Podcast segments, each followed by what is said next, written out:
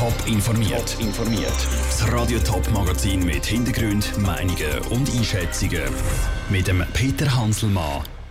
Gibt es bei den Bundesratswahlen einen Stadt-Land-Graben? Und kann man ab Zürich-Ball direkt vielleicht bis auf Sydney fliegen? Das sind zwei von den Themen im Top informiert. Es braucht mehr Frauen im Bundesrat. Alle Sprachregionen müssen vertreten sein. Und die Ostschweiz die sollte unbedingt ja schon lange wieder mal einen Bundesrat haben. Das sind alles Forderungen, die zu Bern immer wieder gestellt werden, wenn es um Bundesratswahlen geht.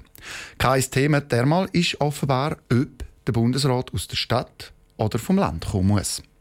Aber müsste denn der Stadt-Land-Frage, ob in der Bundesratswahlen Thema sein? Raphael Wallimann. Regine Sauter aus der Stadt Zürich für die FDP im Bundesrat. Das fordert die Stadt Zürcher FDP. Sie vertreten als Städterin die urbane und weltoffene Schweiz. Werte, die aktuell im Bundesrat nicht vertreten sind. Zumindest, wenn die Herkunft der Bundesräte angeschaut wird. Sechs von sieben Bundesräten kommen aus eher ländlichen Gegenden.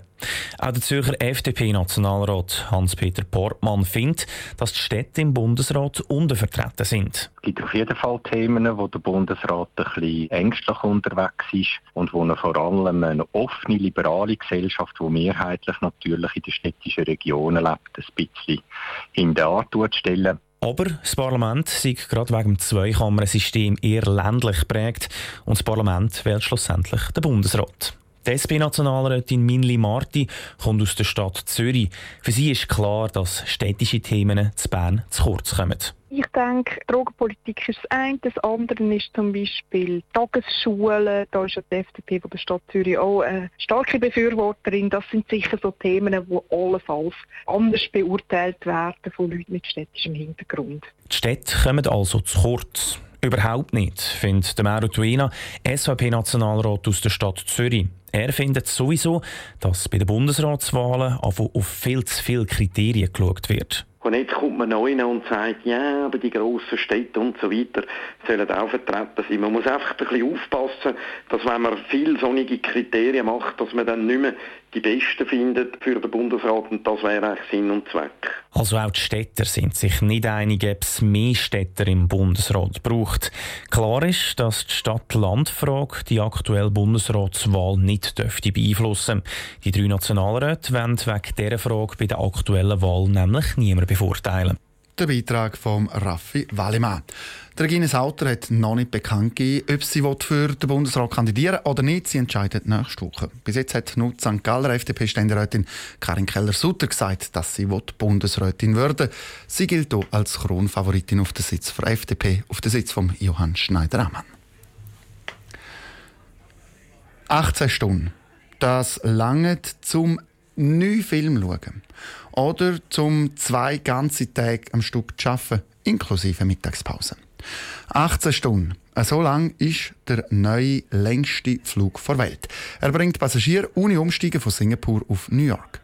Ob es so einen ultra-Langstreckenflug auch schon bald ab Zürich gibt? Sarah Frattaroli.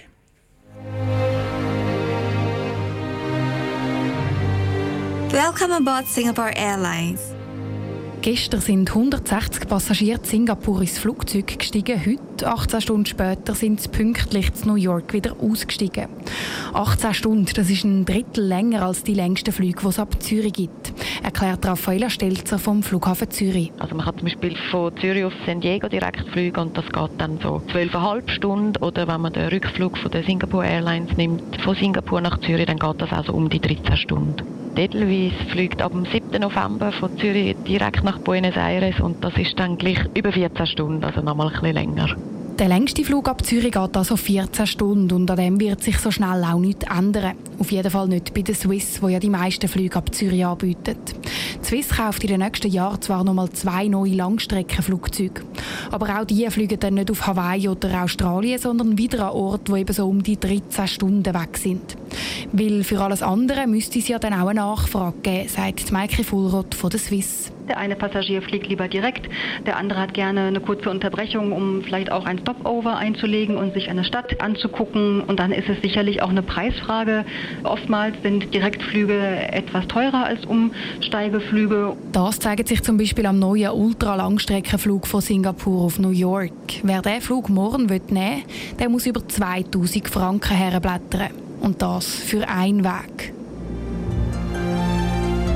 Thank you for your attention.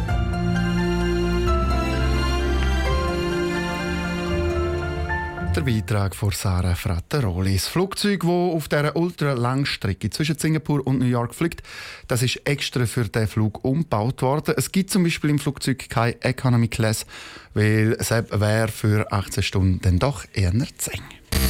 Top informiert, auch als Podcast. Mehr Informationen gibt es auf toponline.ch.